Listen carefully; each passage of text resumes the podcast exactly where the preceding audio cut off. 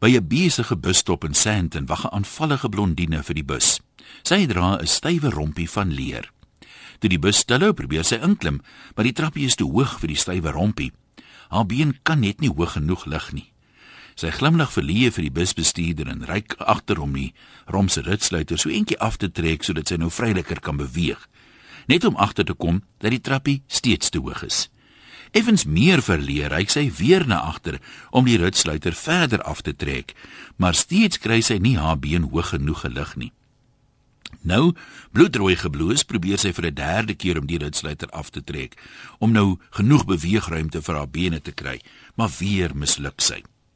Dis toe dat Frikkie, 'n fris boerseun van Kakamas wat agternaar staan, haar om die lyf vat en haar sagkens in die bus intel, terwyl hy met die ander hand haar boutjies ondersteun sodat sy nie val nie. Sy waardeer dit egter glad nie en klap vir Frikkie deur die gesig terwyl sy skree: "How dare you touch my body? I don't even know who you are." Frikkie glimlag verleen en antwoord in sy beste Engels: "Well, madam, normally I would agree with you." But after you unzipped my fly three times, I kind of figured we are friends.